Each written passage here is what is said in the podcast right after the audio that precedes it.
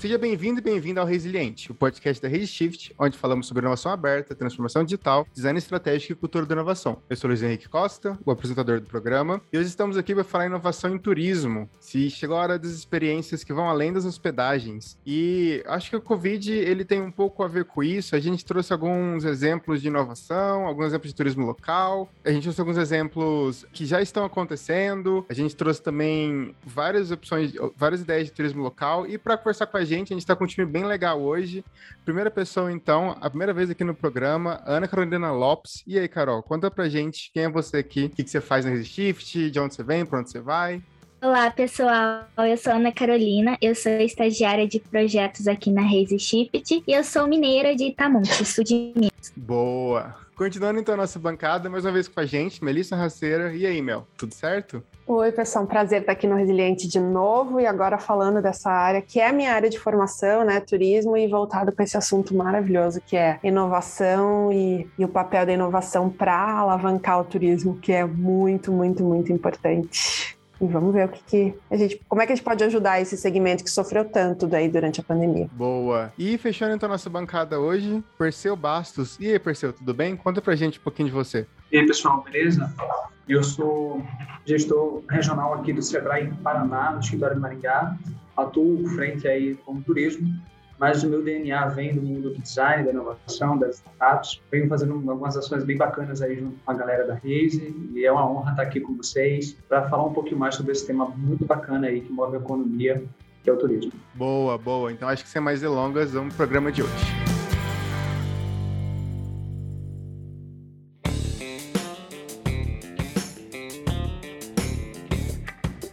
Mel, no seu artigo, eu estava dando uma, uma, lida nele, inclusive o link vai estar aqui na descrição. Você fala da, da, inovação de turismo e de como algumas coisas já estavam acontecendo mesmo antes da pandemia, né? A gente pode dizer que a pandemia acelerou algumas delas, por exemplo?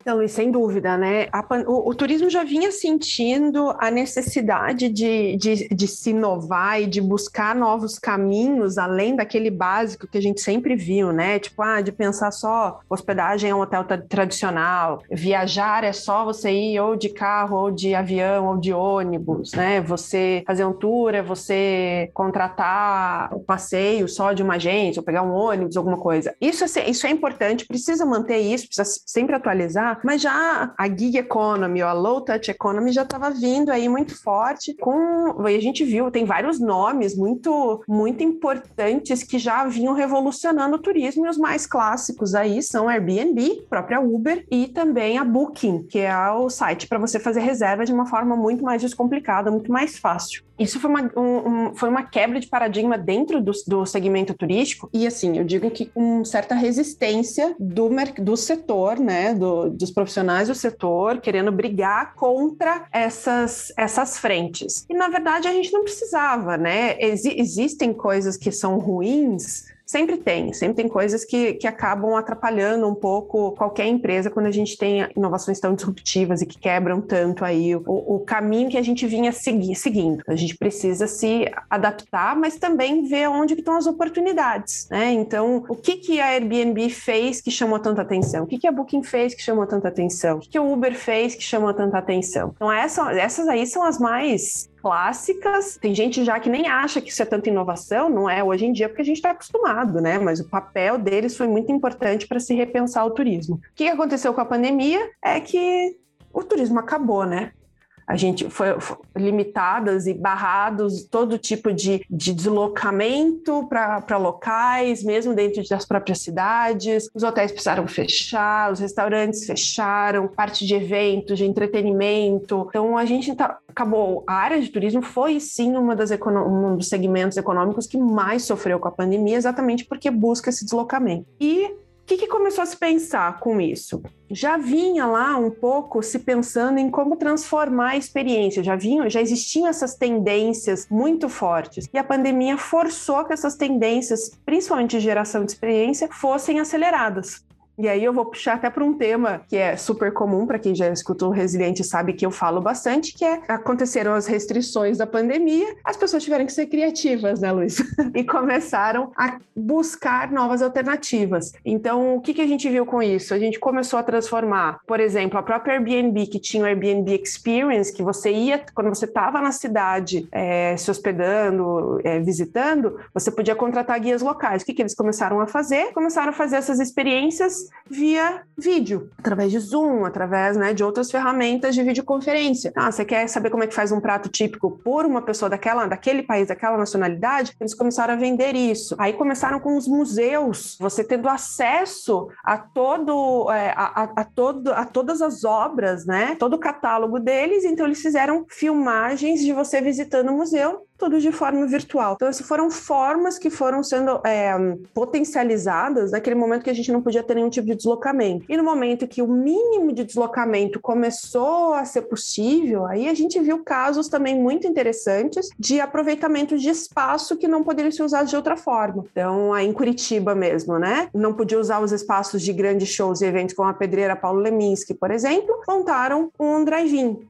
então você podia assistir filmes. O restaurante Madalosso, que é super clássico na cidade, que estava com capacidade limitada, não estava podendo receber tanta gente, em alguns momentos inclusive fechado, também transformou seu estacionamento, que é grande, em cinema, em drive-in. E eles conseguiram puxar exatamente aquilo que mais faz as pessoas irem visitar o Madaloso, que é comer polenta. Então, ao invés de você comprar pipoca para assistir filme, você compra uma polenta frita. É isso, é você aproveitar aquilo que você tem na mão quais são as restrições que existem no, no, no seu ambiente, vou sempre puxar para esse tema, né? E o que, que isso pode de gerar, gerar de diferencial para fazer com que as pessoas aproveitem. E, de novo, gerar aquilo que é o mais importante nessa. que já vinha das tendências e que, as, e que a, nossa, a nossa geração, as novas gerações estão se preocupando, que é a criação de novas experiências com valor que eles vão levar para a vida inteira. Não é simplesmente comprar um, só um souvenir. É uma lembrança que você vai ter para o resto da vida. Eu tava na verdade, aqui com a cabeça fervendo para um monte de coisa, né? porque é, acho que o empresário que está aí ouvindo do outro lado, né, é uma pessoa que está pensando em entrar em, montar qualquer negócio na área de, de turismo ou não, se ligar que nessa fala de mel e de todos esses exemplos, é o empresário entender o valor que ele entrega para o cliente dele no final. Tá? A forma, o meio, hoje é de um jeito. Já havia essa tendência antes, havia. Veio uma coisa que desestabilizou, Beleza. Mas esse, essa instabilidade no seu negócio poderia ter vindo de um concorrente, poderia ter vindo de um player de fora, poderia ter vindo de uma nova mudança de comportamento. Então, entender que a gente sabe que a operação consome, a gente sabe que o desafio é, é cotidiano, mas deixar sempre um pouquinho ali. A gente até vê isso também lá no, no artigo, que fala você deixar um tempinho para ficar ligado no negócio do futuro. Não é que você vai destruir a sua empresa do zero e começar uma coisa totalmente nova. Não, mas para onde é que está caminhando as coisas, né? Falando aí de, de, museus e saindo um pouco do turismo, mas falando de experiência, existe o case, né, de, de, de museus que para fazer as pessoas continuarem indo no museu, porque aí o pessoal fala, ah, os museus estão vazios, as pessoas não têm interesse. Tem gente que diz que é uma questão de violência, segurança, mas aí por que o shopping continua cheio? É porque é o seguinte, você vai no museu, você vê tudo de uma vez só, depois você não quer voltar. Talvez você só volte para mostrar isso para mais alguém. E criar uma experiência gamificada, né? E tem mais de um, de um museu que faz isso, em que você coleta aqueles itens de arte. Então vê que bacana. Seja indo no museu mais de um dia, porque sessões vão estar abertas em determinados dias e você vai colecionar itens, né? Seja fazendo um tour virtual, como o meu trouxe, o que o seu cliente está buscando na sua empresa? No caso do, do museu, né? E quando a gente olha isso, a gente vê que apesar de todos os desafios e tragédias, até que eu diria, né, da pandemia, isso está fazendo os empresários se atualizarem mesmo, porque quem sobreviveu quem está sobrevivendo está começando a, a, baixar a resistência e trazer ferramentas como essa aqui que a gente está utilizando para gravar esse podcast, para se comunicar com seus clientes, para fazer novas parcerias. Então, Beleza que a gente teve um movimento que mexeu com todo mundo, mas que o empresário que está passando por isso, você que está ouvindo a gente, se liga que sempre vai ter mudança, sempre vai ter ajuste. E é muito melhor quando você provoca, talvez, essa, essa mudança com pequenos experimentos, inovadores ou não, mas sempre entendendo que, ó, o que é que o meu cliente está precisando, o que é que as pessoas estão precisando, né? Isso, isso eu acho que é, um, é uma coisa que é o norte de qualquer negócio que quer se manter. Você vê aí o exemplo do Madame Rosso, um negócio super tradicional, que sacou o momento, agiu e avançou. Porque sabe o que o cliente quer, como eu falou, a pessoa quer comer polenta lá e tal. E outros que têm um potencial de fazer coisas tão bacanas, às vezes se prendem, a, lógico, medo é para todo mundo, mas às vezes se prende a uma complexidade de negócio, enquanto um ajuste ali na sua experiência, uma forma comum até, eu diria, do seu dia a dia, de outro negócio, de outra vivência sua como cliente até, se você trouxer para o seu negócio, você começa a se diferenciar e, de fato, gerar valor para o seu cliente. Eu, eu, eu acho muito bacana o 1, 2, 3 milhas nos comerciais deles, né? Eles começaram com comerciais bem assim, pague menos, né? Preço, aqui é 50% mais barato. E na pandemia eles começaram a amadurecer para uma via, tipo assim, você está precisando viajar, viajar é se reconectar,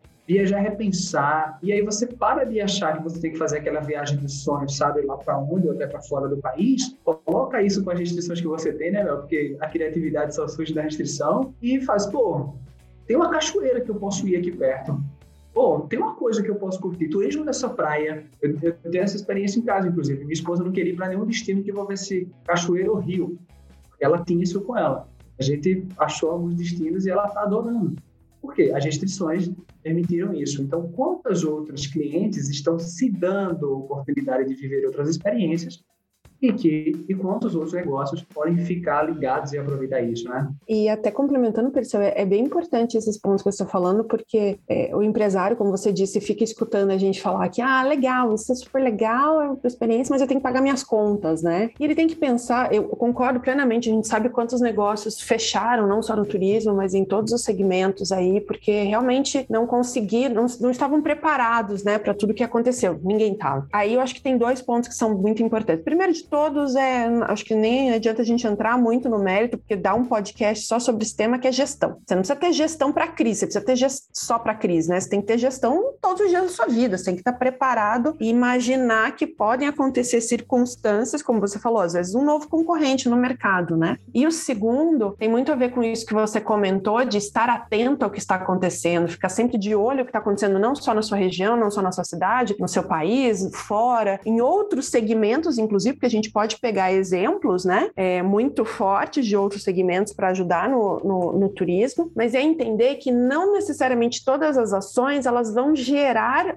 diretamente só dinheiro. Eu tenho certeza que, por exemplo, o drive-in do, do Madaloso, a gente pode até tentar buscar informação, não deve ter gerado, não deve ter dado lucro ou gerado rios de dinheiro para o restaurante, assim como o próprio projeto do, do, da pedreira, por exemplo. Mas o que, que foi importante essa ação? É, essas marcas ficaram presentes na cabeça do consumidor. Isso foi uma coisa muito importante que mexeu um pouco, que o turismo é um pouco conservador em alguns momentos, né? De usar. Aí o teu exemplo da, da Um das Três Milhas foi perfeito, que era muito assim: compre mais barato, o preço é esse, vem e tudo mais. E começou a se mudar a forma como as empresas do segmento turístico começaram a conversar, né? E começaram a inovar na comunicação. E vamos só pensar que as pessoas podem pensar assim: eu já escutei esse tipo de comentário. Ah, tá, Miri, está dizendo então que inovação foi entrar na, nas redes sociais, é ter uma conta no Instagram. Pode não ser para o seu segmento, para sua empresa, mas isso foi um grande passo é, inovador para empresas que eram extremamente conservadoras. Nem todo mundo está no mesmo momento dentro da curva de inovação. Existem os late adopters, né, que são as pessoas que vão entrar na curva de inovação muito depois, infelizmente. Mas o importante é que elas entrem. Então, esse momento todo trouxe essa nova forma de enxergar e aí como é que algumas marcas, algumas empresas do segmento turístico se mantiveram estiveram presentes ao longo dessa pandemia?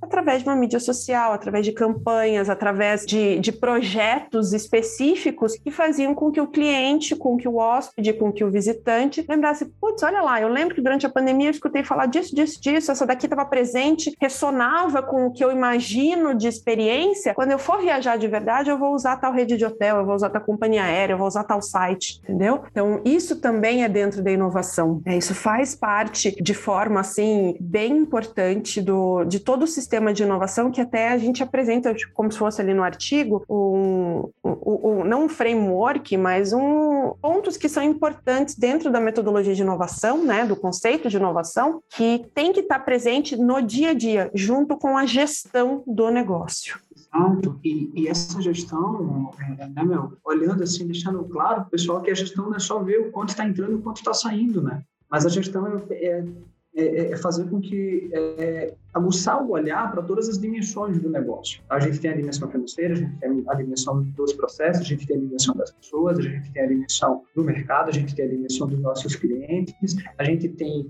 é, o que é que está rolando né, no local onde a gente está, porque a realidade de uma cidade para outra é muito diferente, de um bairro para outro é muito diferente. Então, mesmo que o, que o empresário esteja preso na operação, porque muitas vezes ele, ele tem uma origem técnica, né, no, ele acaba criando a empresa em, uma, é, é, em, em, um processo onde a técnica dele é importante para a empresa, ele ter momentos, esse momento não precisa o cara tirar um, um mês ou um ano sabático ou horas, mas, cara, se informa, fica ligado, e outra coisa é, que a gente vê, se cria uma complexidade para algo que é novo que não existe. Por exemplo, como você falou, ah, mas para eu estar na rede social, foi inovação para alguns? Foi, foi sim. A pergunta é, essas pessoas que entraram, como elas entraram? Elas entraram enxergando que isso que aquela rede social é coerente com o negócio delas, o cliente delas, ou elas entraram porque todo mundo entrou? Aí, isso é um ponto importante, porque eu vejo empresas que, que, que nessa situação e outras entram no digital porque está todo mundo entrando no digital. Então, ó, cara, pensa um pouquinho.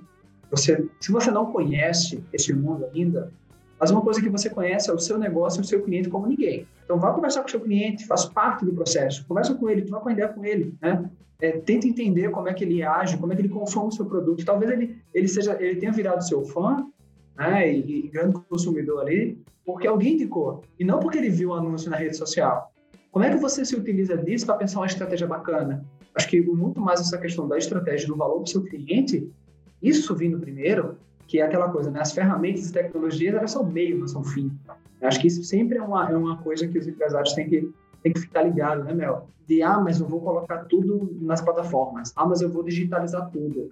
Cara, você não precisa fazer isso. Quais processos você pode, precisa mexer com você em tecnologia para que continue gerando valor para o seu cliente e, obviamente, mantendo você vivo. Essa visão de gestão 360 que você quer, né?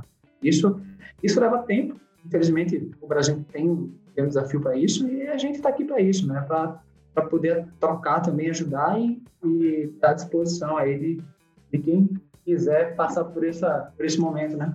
É um exemplo de inovação no turismo é o Museu de História Natural de Paris, onde através de uma exposição de realidade aumentada você pode estar é, frente a frente com animais extintos. E o Brasil, por ser um país rico de belezas naturais, tem muitas oportunidades para a gente tá, gente estar tá criando inovações. Por exemplo, tem muitas trilhas, muitos picos, cachoeiras, praias, mas nem todo mundo tem acesso a esses lugares pode ser por restrições financeiras ou até mesmo restrições físicas, já que determinados passeios requerem um preparo físico. Imagine que o idoso que não tem o preparo físico pode estar conhecendo o Pico das Agulhas Negras, né, que é um grande pico aqui do nosso país, e sem sair de casa, através do smartphone, através do notebook. E algo que a Mel mencionou sobre o Uber, Airbnb, a gente está muito habituado com essas plataformas, mas quando a gente gente não tem acesso a essas plataformas, a gente vê a, a falta que faz. No ano passado, eu tive uma experiência de viajar para uma cidade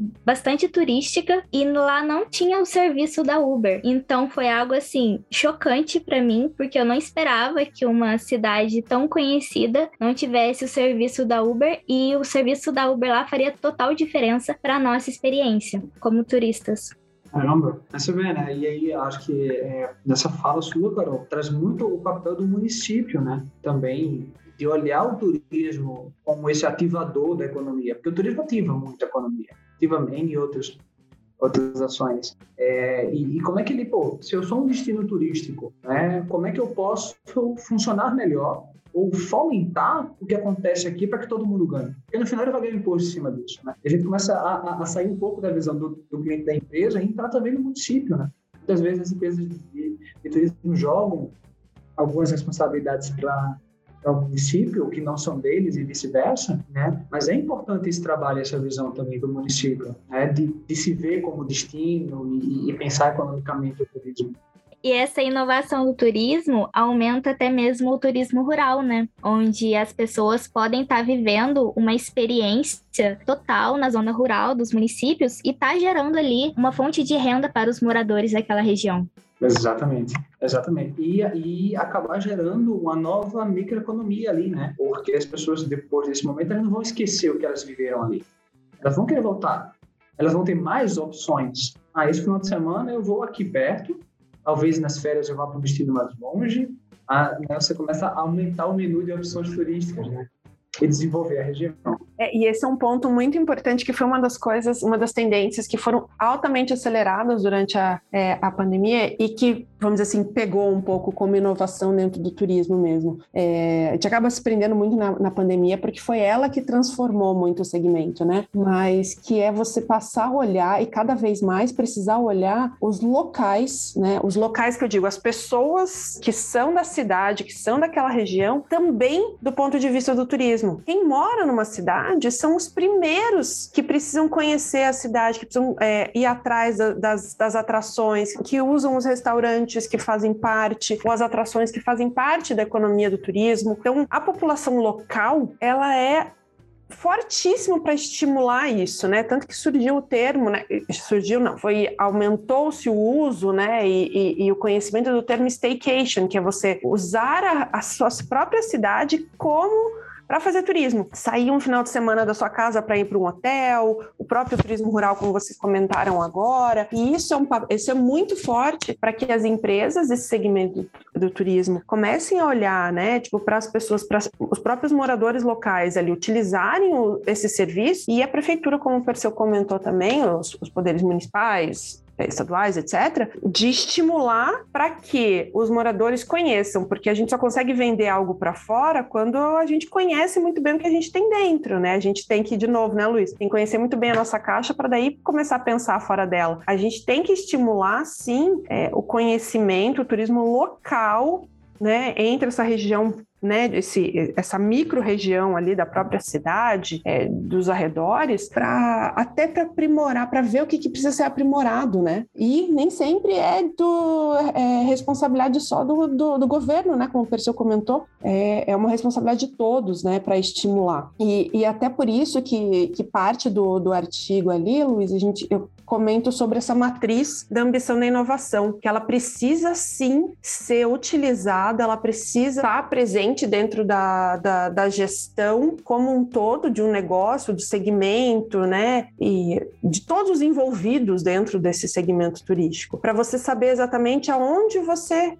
quer chegar. Não adianta você querer criar algo muito espetacular quando você não consegue nem fazer o básico bem feito, né? É até a frase que eu uso mesmo no artigo e que eu falo com bastante frequência, que o avançado é inútil se o básico não é bem feito. Então, pensa bem antes que tipo de inovações você precisa trabalhar dentro do seu core business mesmo para otimizar os produtos para quem já te compra, para quem já te conhece. E aí você vai pensando e crescendo cada vez mais, né? Não adianta ficar só no seu no, no, no seu lugarzinho ali. Você tem que pensar para frente, tem, mas as coisas têm que evoluir também, né? Conhecer muito bem o que você oferece, aquilo que precisa ser melhorado, né? O que, que precisa ser otimizado, para daí buscar novas áreas de atuação ou novos produtos, novos serviços para novos mercados, ou novos tipos de clientes, ou outras coisas que vinham surgindo com a evolução da, da inovação, da tecnologia e da própria sociedade, né?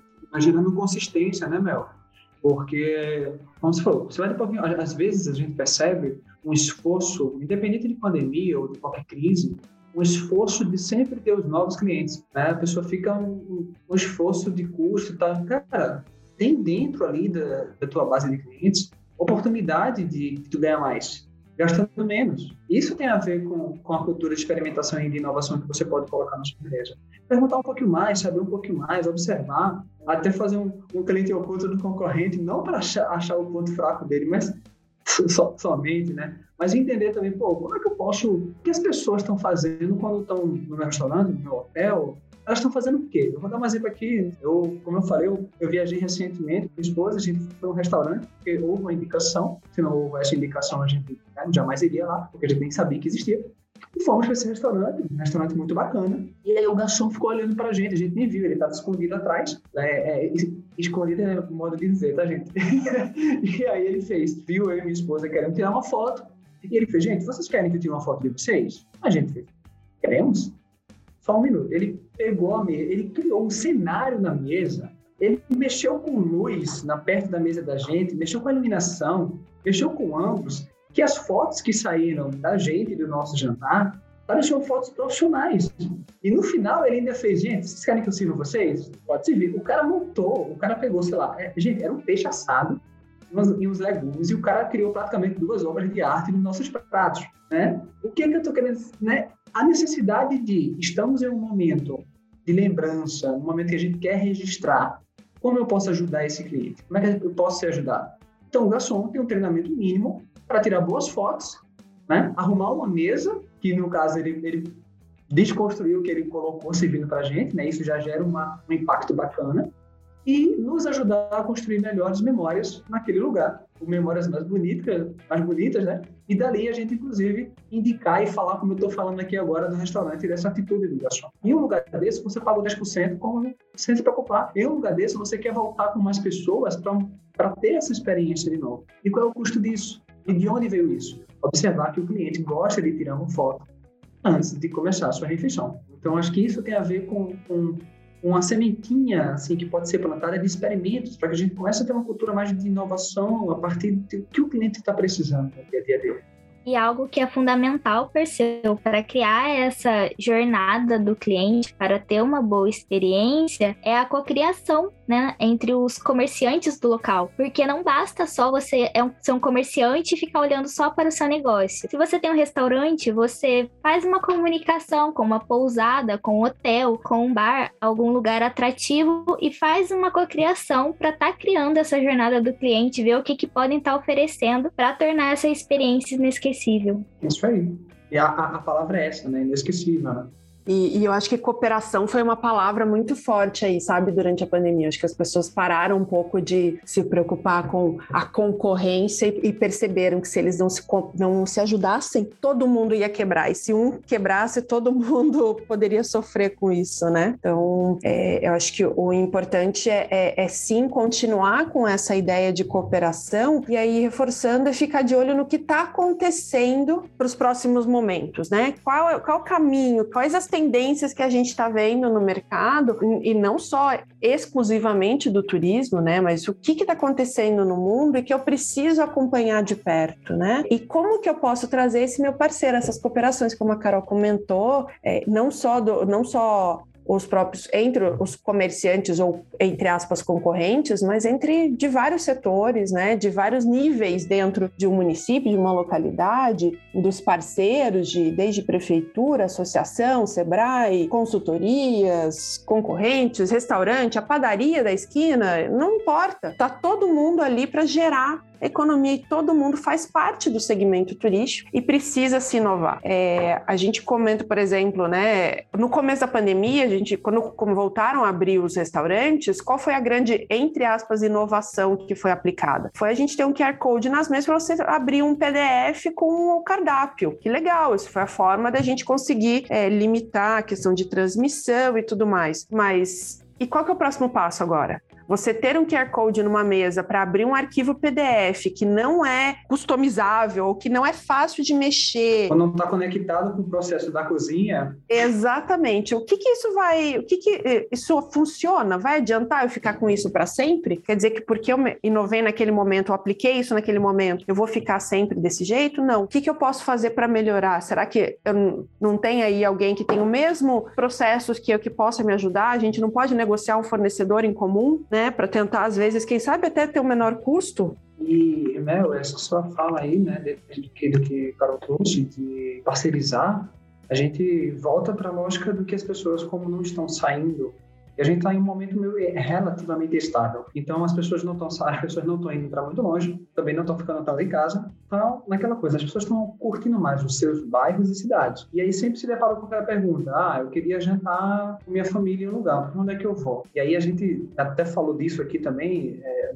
isso aqui digo assim, esse ano passou sobre as guias gastronômicas, restaurantes que estão se conectando, negócios que estão se conectando, para que a pessoa saiba que naquele local, naquela rua, naquela avenida, eu tenho um show, para quem gosta do show, eu tenho um restaurante japonês, eu tenho um lanche, eu tenho um lugar para as crianças brincarem, eu tenho um lava-jato, porque eu deixo lá o carro lavando, vou almoçar com a minha família, depois eu tomo um sorvete com as crianças, volto, pego o carro e vou para casa. Tudo perto de casa, tudo no mesmo lugar e todo mundo entregando valor e ganhando por isso. Essas conexões locais, elas têm, elas são, a gente está no ótimo momento para criar elas, né? Para ir levá-las pós-pandemia, eu diria, né?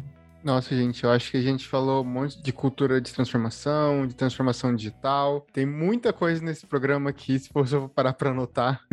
Eu queria puxar essa discussão de, no, novamente para o nosso blog post. O link, mais uma vez, vai estar aqui na descrição. E então, o Resiliente dessa semana ficará por aqui. A gente volta semana que vem com mais alguma coisa. Tchau, tchau.